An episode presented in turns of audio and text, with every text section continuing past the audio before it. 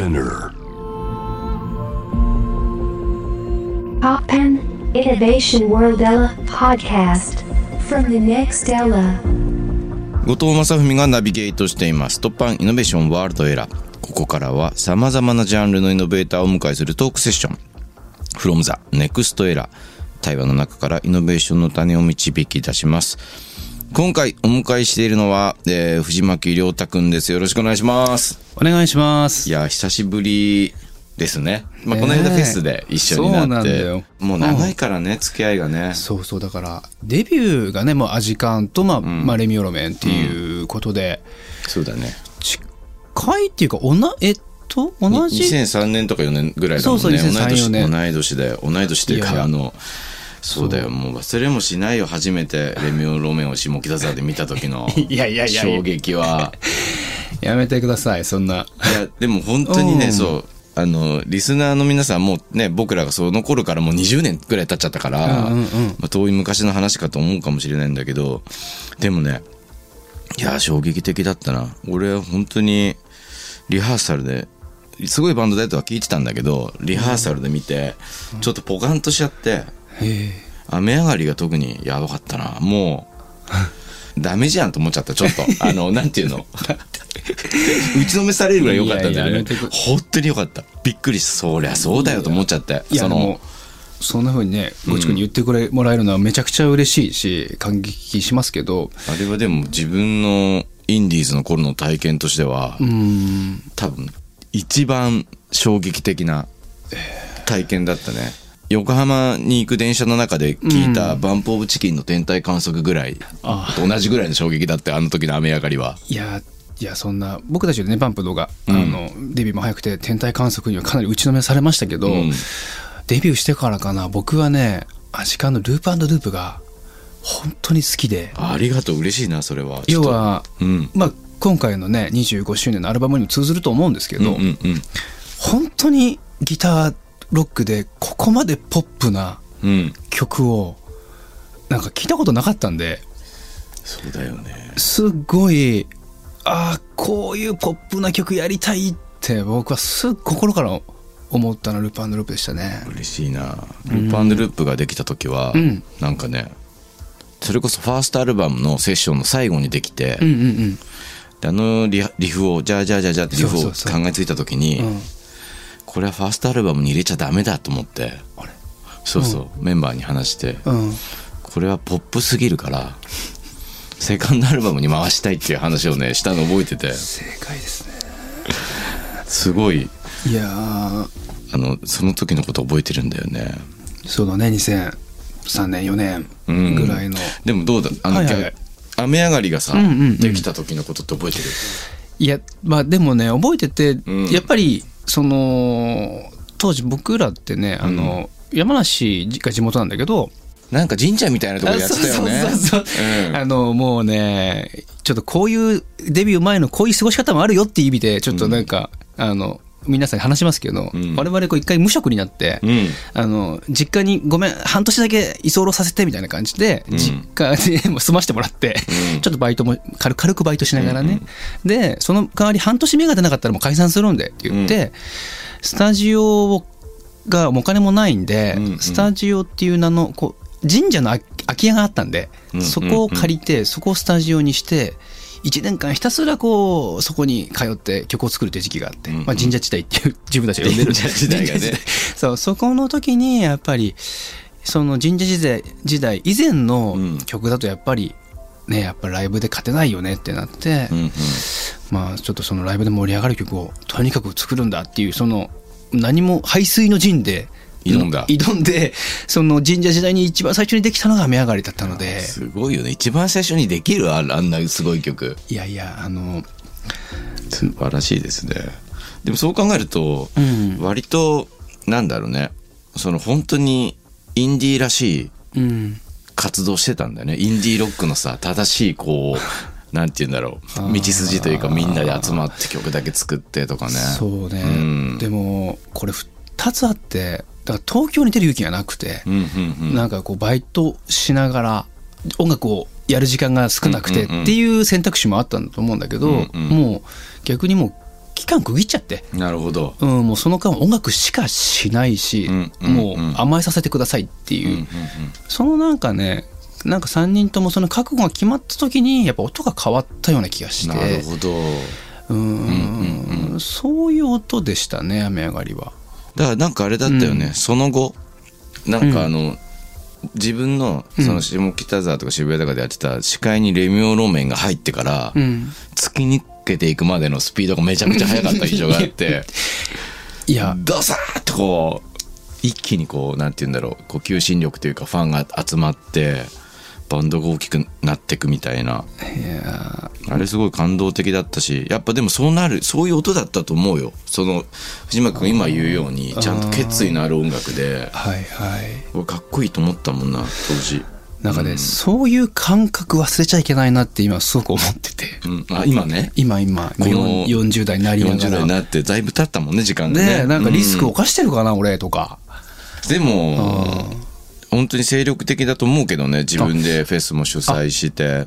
なんか今までの自分の枠の中にあるものじゃないものを積極的にやっていけたらなって思いは最近ありますうんね。うんうん。うん。なんかいろんなことがね、うん。あの20年前からあこう見てるとあるというかもちろんね同世代では多分、レミオロメンだけですからねシングル100万枚売ったのねいやいやいやいやいや。じゃない？多分。あれ？僕らのじゃああの下北沢で下北沢でうだうだしてたやつらの。中では一番売れたのは明らかにレミオロメンいやいやいいや。でもそうそう。でもそういうなんかあの売れっぷりの時に、まあこういうことを聞いていいのか分かんないけど、うんうんうんややっぱりアジカンですら売れた時にすごいストレスがあったしどのバンドもあの辺のバンドが売れるとみんなこうメンタル的に食らうみたいな ところがある中藤巻君はどういう景色を見てたのかなっていうのはすごくね。だから20さっき今さっき話した話が23歳ぐらいで、うんうんで25歳だったのね、うん。あの粉雪が。ああすごいとこで。2年ぐらいしかなくて、うんうんうん。やっぱりあんまりほら普通に考えてなんていうのかなあのメメンタル的に練られてるわけでもなく、うんうんうん。あの社会人経験してるわけでもなく、うんうん。急にこうやっぱすごい世界になったので、うんうんやっぱそのレビューロメンとして求められてるものと、うんうん。やっぱ自分藤巻亮太ってうんうんいううん。パーソナルなものとのやっぱこうなんかこう何かに乖離ですようんね、うん。答えたいんだけど答えられる元気があるのかとか、うん力があるのかみたいな、うんその思いうん感情イコールすぐ音楽みたいなところから始まって、うん。そうだよね、うん。その間にフィルターが何個もこう挟まってくるでしょ。ああ分かるね。確かにそうだね。売れてくるとね。それが純粋さがこうちょっと減っていくような感覚がやっぱあって、うんうんうん。そのね葛藤はありましたね。そっかすごくあったと思う、それがやっぱりゆくゆくはその2010年以降、まあうん。僕はソロ活動してるんだけど、うん。やっぱそういうことにも紐づいてくるような気がしますけどね。うん。でもあれだったな、うん。あのこの間の三島のフェスでうん。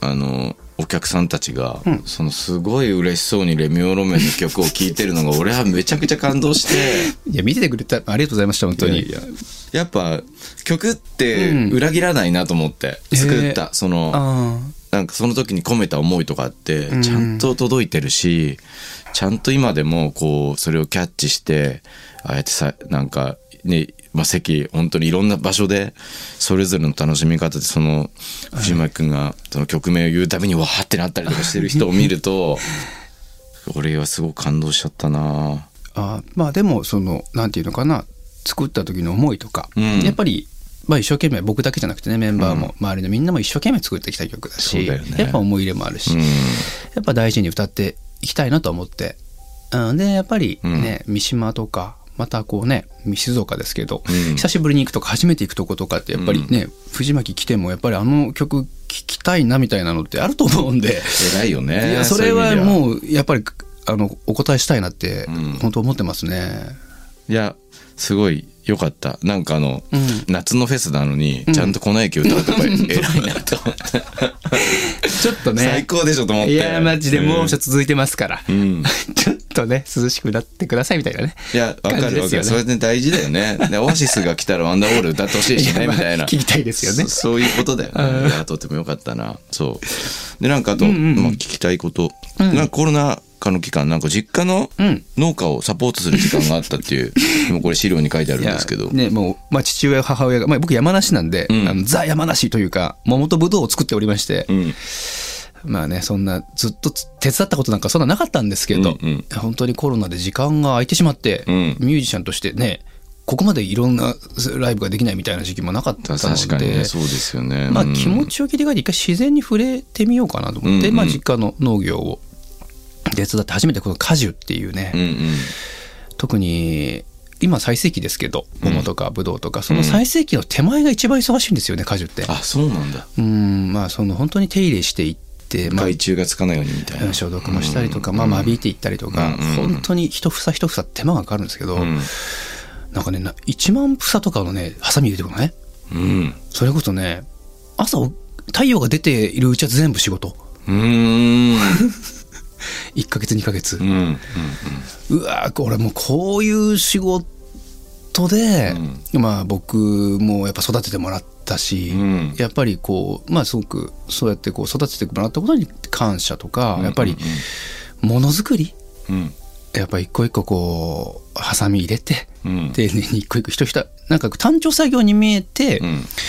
まあ相手は生ものなので、そうだよね。全部違うんだよね。うんうんで工夫して工夫してハサミを入れて、うんあのブドウの形にしていったりとか木もね桃もねこう桃ってどんどん大きくなっていくんだけど、それも間引いていくんだけど、ん桃って大きくなると重くなるでしょ？重くなる。で枝が垂れ下がっていくでしょ、はいはい。垂れ下がってきた時にぶつからないように間引いていくんだよねああ、そうなんだね。そう計算してみたいな。計算してすっごい想像力が必要で、なんかああこういうこともあるんだなってまあ一つの仕事というかでやっぱり一番僕たちの大事なね、うんなんか食っていうのを支えてくれてるんだなと思うと思うことありましたけどね。何気なくね、んなんか文句言いながら食べちゃうけどね。フルーツとかね。今年の甘くねえなとか言いながらさ。でも 作ってる人たちは一生懸命やってるんだよ。人はね。ね僕らもねそんな風に聞かれますもんね音楽ね。そうだよね。ねなんか最近では減ったけどね。うん、なんかよくないなとか言われたらね、ショックですけどでも頑張って作ってんだけどな、ね。みたいなね。今はそういうこと言うと、うん。そのいろんな反応があるからみんな言わなくなったけど昔は平気でクソだとか言われたよね。新曲クソだとかさ。えなんかねいやもうね、なんてこと言うんだと思うよね。思うよね。本当本当。だよね。やめてそういうの。そのなんか実家で手伝ったりしたことはどうですか、音楽とか楽曲とかにこう。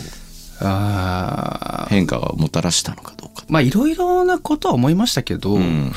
やっぱり結局農家ってうん。桃を育ててるわけじゃなくて木を育ててるんだなと思ったのね。ああ結局あくまで果実はうん。木がその桃の木のタイミングでしか果実はならないのでなるほどね。秋になってくれって言っても無理なので、うんうんうんうん。なんかそれに近いとこはあるかなと思って忍耐力っていうかねなんかできない時って曲曲ができない時って結構あるから、なるほどね。果実を楽曲だと考えると自分が木だみたいなね。そう。木として木としてのなんかうん。育ち方、なんかなんか、うんまあ、成長の仕方しかできなくて。う、んうん。無理やりねなんかこう冬になんかこう夏の果物をね、ん。やっても無理が来ちゃうんじゃないかなと。思う やべえ確かこに冬夏に粉雪歌ってて やばいちょっとかっこよく言い過ぎたかも。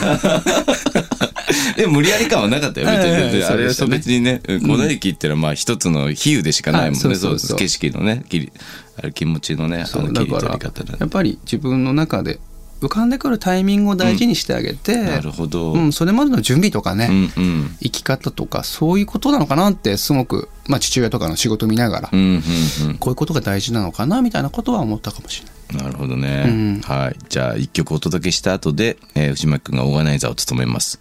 野外フェスマウント藤巻について、えー今年のフェスの楽しみ方そして、えーね、いろんなインフォメーション藤巻君に聞いていきたいと思います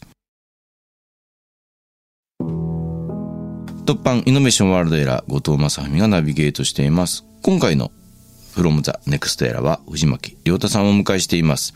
後半は、えー藤巻さんがオーガナイザーを務めます。マウント藤巻について、えーそして藤巻さんが今活躍されているステージの扉を開けた突破ストーリーを伺っていきます。はい。ね。まあ、藤巻さんって原稿で読んじゃいました。藤巻くんね。ありがとうございます。はい。オーガナイザーを務める、ね、野外フェス僕も一回出させていただきました。まずは何よりもごちくんうん。そしてアジカンとして、うん。あのマウント藤巻えっと本当初年度にうん。出てくださいまして、もう本当に感激です。ありがとうございました。お客さんがすごくあったかくてよかったですね。なんか、本当うん、なんか藤巻くんが育んできたあの柔らかさが、そのままなんかシェアされてる感じがして、いやねいろんなフェスにねアジカンとしても、ねこっちくんとしても出られてると思うんでそんな風に言ってもらえたら嬉しいですけど、うん。あのまあ、と当然ナノ無限フェスも自分自分でもずっとフェスを主催されてる立場でもあると思うので、ん。嬉しかったです。いやいやね。嬉しかったです。タイトルが最初みんなの中でちょっとざわついたけどね、マウント藤巻。自分出しすぎだよね。言ったな、みたいな。いやいやまあ一応あの山梨県出身で。富士山見えるもんね、富士見える場。所って、まあ、たまたま僕、藤巻っていう美容師なので、まあ、なんか、まあね、皆さんと、スタッフさんと揉みながら、うん。行った、行ってみましょうか、この名前でということで、なるほどね。と言ってみました。すいません。ギャグも含めて。そうだよね。はい笑っていいのか、いじっていいのか難しいとこだなって、なんか感じがあって、俺の中では。で、藤巻くん結構ちゃんとまっすぐな人だから、もしかしたらガチで言ってて、ちょっといじりに行ったらめっちゃ怒るかもしれない。どうしようみたいな。そんな怒んないし、いや、僕、マウント巻きなんで、みたいなね、感じで行くのもなんかちょっとね。そうそう。え、なんかおかしいとこありますか？みたいな感じかな？みたいな。そうじゃなくてやばいじゃん、それはそれで。そうだよね。よかったよかった。なんかちょっとね、半分ギャグみたいな。そういう感じですよ。よかったな、うんでもちゃんとそういうユーモアがね、あのフェスにもこうあるというかうん。柔らかい雰囲気でそう、柔らかい感じを目指してますよ。とても。あの今年は誰が出るんですか、あ。ちなみに言っていい？まだあオフィシャル。いいんですよ。あの、実は、まあ、流れがございまして、はい。去年、一昨年と現地開催がやっぱりコロナでできなかったので、うんうんうん。で、去年、一昨年オファーしてる方が結構、今年出てくれるってことになりまして、はい。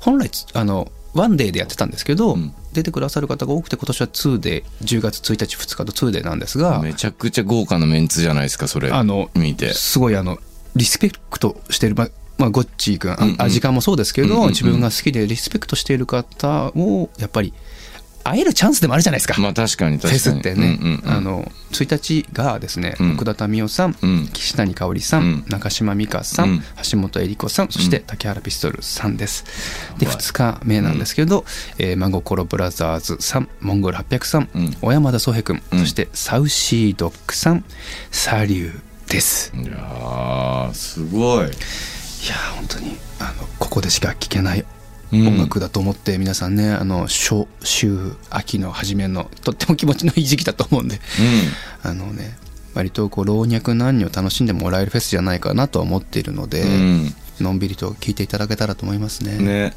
メンツがメンツ出てくれる人が本当に豪華で、いや僕も全員好きだな。そこに乗出てくれてるで乗ってる人たち。ーその言葉が嬉しいです。ねえその岸谷うん香織さんから奥田民生さんっていう当時パチパチをめちゃくちゃ読んでた俺としてはパチパチね。すごい熱いよね。なんかこの二人もお二人も仲良くなんかちょっと岸谷さんが少しだけ先輩らしいですよね。でなんかそこら辺のなんかねやり取りも面白くて。うん。まあでもなんていうのかな。名曲っていうかねみんなが知ってる曲っていうのの力を感じさせてもらえますよね。そうだようね、ん。いやーすごい。とてもすごいなそれはメンバーが。うん。まああの 2days にしたことでうん。一人一人のアーティストの持ち時間がすごく長く今年はなっていますので、うんうんたっぷりと聴いていただけると思いますので、なるほど、はい、藤巻もね初日は弾き語り。うん。で2日目はバンドアクトでやらせていただくので。なるほど。であんちゃん、両日来ても違った藤巻君も見られるし、いろんな人の音楽聴け聴けるしみたいなね。そうなんですよ。ね藤巻君の弾き語りの歌に竹原ピストルっていうなかなかいい流れですよね。じゃあこれってさ緊張するよね？ものすごく。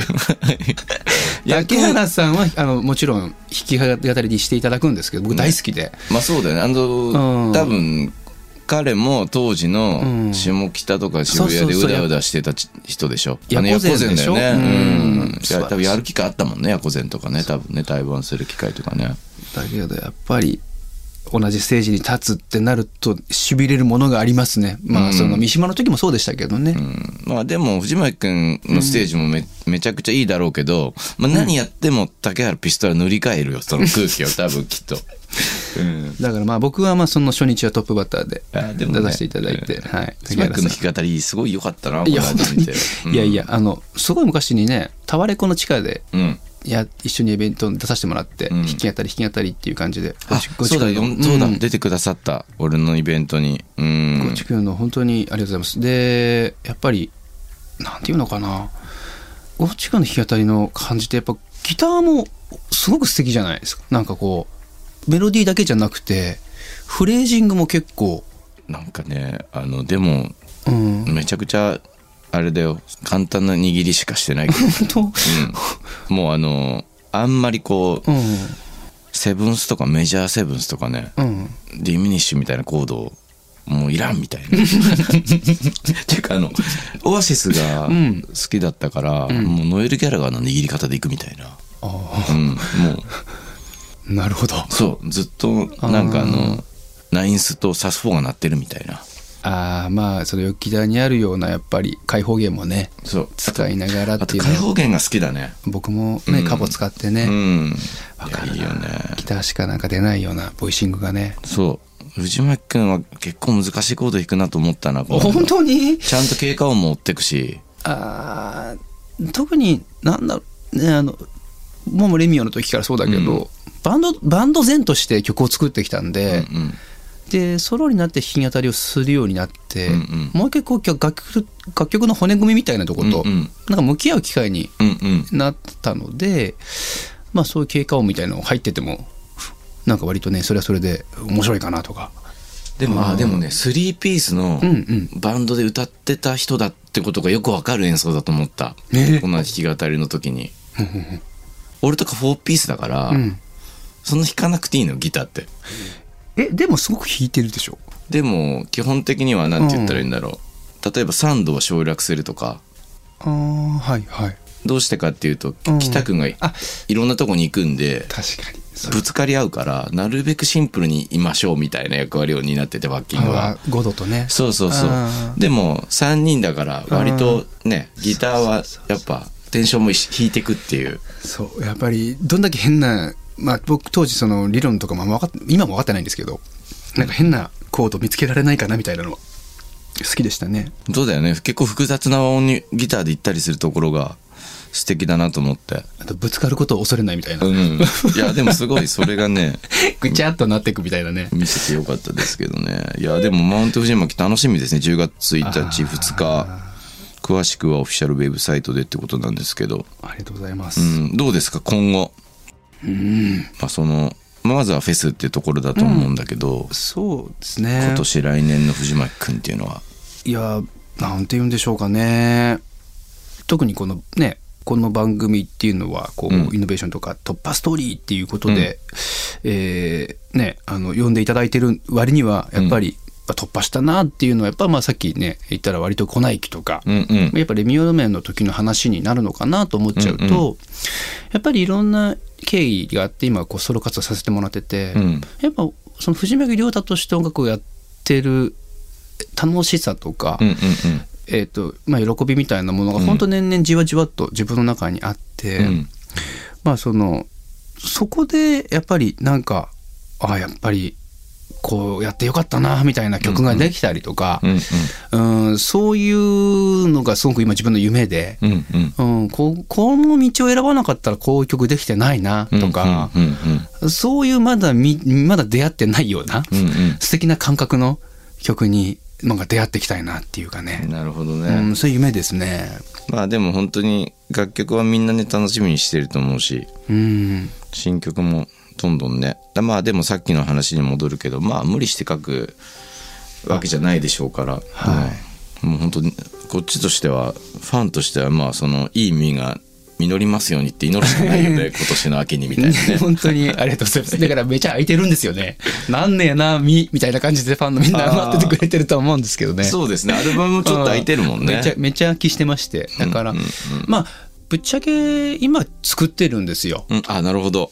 で、作ってる時って、やっぱり、ほあの、まだ自分を俯瞰して見れないじゃないですか。うんちょっとみ、うんそうできたら嘘じゃない？なんか。うんうんうん。だから今僕が語れることっていうのも少ないんですけど、うんただそのやっぱこう悩みながら曲を作ってる中で先のまあアジカンの曲、うんアルバムを聴かせてもらった時に、うんめっちゃかっこいいなと思ってありがとうございますすっごい素直にうんやっぱ25年っていう月日が経ってあこんなかっこいいロックやってるんだなっていうのが、本当に今の音楽っていう感じでうん。だけどそこにこう、まあ、ごちくんが、まあ、いてうん。周りのメンバーの演奏があってっていうのが、なんかすごいそのすすごい鮮度でうん。鳴っててものすごい楽しんでやってる感じが鳴ってる音が、うん。まあちょっと僕の主観ですけどこれはまあちょっと説明すると分かんないくなっちゃうんだけど、うん。ただまあ本当にかっこいいなと思ったんですよありね。がとう。まあようやく一周回った感じあるねアジカンも。あそううん。なんかだ。うんイラついた時期ってあるんだけど あのメンバーに「なんでこんなことできないの?」とか「なんで俺の言ってることわかんないかな」みたいなことはもうあったんだけど、それもを経てうん。なんつうのかな。この人とたちと音楽やれてることってすごい貴重っていうか尊いなと思って。であとこの人たちともまずそのミュージシャンとしてのつながりじゃなくてうん。友達だわと思って。いや。だから友達になんか「お前これができねえ」とか言ってんのちょっとダサいなとか思っちゃって だからこの友達が何できんのかなみたいな。うん。あこういうの得意じゃんみたいなことを見つけてった方がほ楽しいし長くできるなと思ってからうなるほ考え方を変えて「いやこれお前できないよね」とかじゃなくてあこの機材使うとこれすごい簡単にいけるよとかそういう話し方に変えていくっていうか いいとこ褒めていくとかいやいやいやいやいやまあなんかすごくいい話だなって。でもねそれ切り替えたじゃん。そのポジティブに話し話す和法に変えてから、しばらくめちゃくちゃ疑われた、そのこいつは本当に皮肉で言ってんじゃないかっていうその意地悪でね。褒め始めたみたいな積空気になって。んできたものがあるんだね、ごちくんね。積んでき。たものがだからそこでなんか初めてそのなんていうひそこに引き裂かれるっていうかさ俺俺うん今まで相当嫌なやつだだろうし嫌なやつだと思われてたんだろうなっていうのをそれで初めて知ったね。でも、まあ、僕もこんなんですけどやっぱ嫌なやつじゃがないとできないとこってあるじゃないですか。まあ確かにねその顔を出さないとねそう僕もニコニコしながらすごいわがままなんで。うんやっぱまあ、まあ、それまあそれもあるまあありますよね。うん。ででもやっぱりうん。そうやってこうぶつかれる相手がいて、うん。なんかでこう話してたゴチ君が話したなんかこうやっぱり、うんね一人でやっていくと自家中毒になりすうんがちじゃないですか。そうだね。うんうん、なんか自分の狭い世界の中でこう変なパズルをただちっちゃいパズルをは,、め替えていくだけで、うんうん。どこにも行ってないみたいなことって起きがちなんだけど、うんうん。やっぱこうモノローグじゃなくてダイアログがうんうん。バンドってあって、対話がね。対話があって、うんだから僕もソロになったからって、あのーずっとモノローグで独白っていうわけじゃなくてやっぱり、うんうんまあ自分が置かれてる環境であったり今日もそうだし、うんうん。出会う人とのダイアログの中でこう揺さぶられていってうんうん。社会との接点の中で音楽が生まれていくっていう感覚はやっぱ失いたくない、そういう意味ではバンドの時とまあその、うん。感覚的にはもしかしたら似てる部分もあるんじゃないかなって自分の名前でやってはいるけれども、うんうんうん。世界とつながってるから、うんうんうん。あーそんな中でこう曲ができたらいいなと思ってますね。なるほどね、うん。でもいいねなんかそうちょっとそういう話聞くと今はなんかメンタル的にもすごいヘルシーなうんうんじ時期を迎えてるんだなって感じがして。いやーありますよね。なんかもうマジでもう30ソロになって直後ぐらいってもう音楽がが音楽のモチベーションが全然なくて。もうすっからかんになっちゃって、うん、もう山行ったりとか、うん、山行ってたよね。山もう山に逃げ。山行ってんなと思ったもん。山に逃げ、はい、サッカーに逃げ写真に逃げそうかそうか、はい。まあ、でいろんな、まあ、逃げと言いましょうか。いろんな景色見て、うん。まあもう一回こうよ音楽に戻ってきてる感じはありますね。今そうね。でも山梨県出身だからね。山に行くのは仕方がないです。ね海がないんで山に行くしかないですね私。マウント藤巻もね。そうですね。山中湖交流プラザキララではい。開催ということでね改めて10月1日2日ですね。マウント藤巻。はいぜひぜひオフィシャルウェブサイトチェックしてください。はい。じゃあここで、えーもうこれ決決まり事なんですけれども、いろいろお話伺ってきましたけれども最後にさまざまな壁を突破してきた藤巻亮太君が今活躍しているステージの扉を開いた突破ストーリーを教えてください。はい。突破ストーリー。なんか突破した瞬間ってありました？これまでに。まあ。でも例えばですけどうん。いま、未だにうん。なんか原点のうん何かが見つかる時ってすごくずーっとそのそこに戻っていろんな悩みがあったとしても、うんうん戻ってこれるなっていう感覚があって、うん。それはふも自分が音楽をま作った時もそうだしレミを始めた時もそうだけど、まあ、こう今回はあえて、うん。まあ、ソロ活動っていう意味で言わせてもらうと、はい。まあ、そのソロになってからたくさん旅をするようになって、うん。で旅ってこう結構自分を客観的にうん。見れたりする時間が多くて、ん。で1枚目に「狼青年」ってアルバムを出したんですけど、はい。で「狼青年」っていう曲を作った時にすごく自分がこう客観化できたんですよ。うんうん。例えば自分の中にあるうん。うんこれ誰しもがそうだと思うんだけど、うん。あのー社会の中の一員っていう、うんあのー群れの生き物じゃないですか僕たち。そうですね。でやっぱりその輪の中で調和を目指していってうん。うまく生きようとするある意味こう羊羊の自分がいて。うん。でももう一人うん。こう、まあ、せっかく音楽と出会ってうん。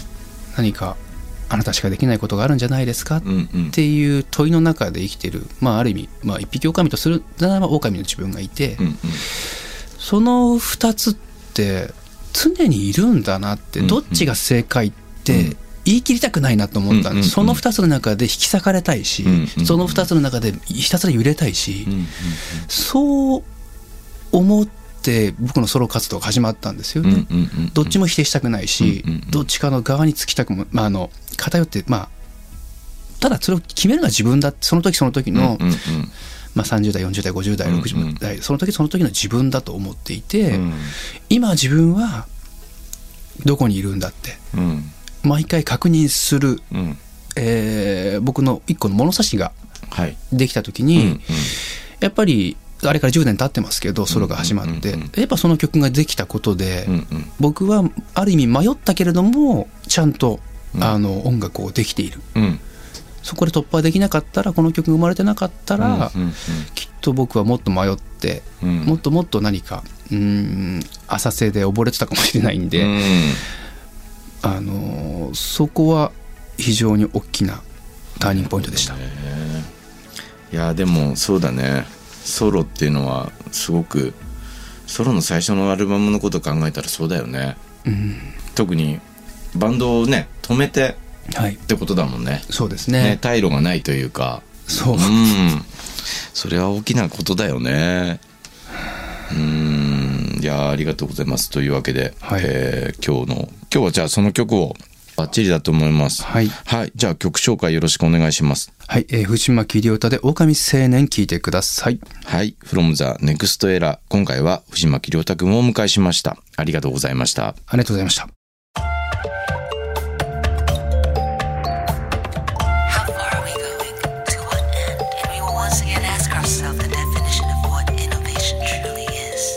You're listening to J-Wave Innovation World Era podcast.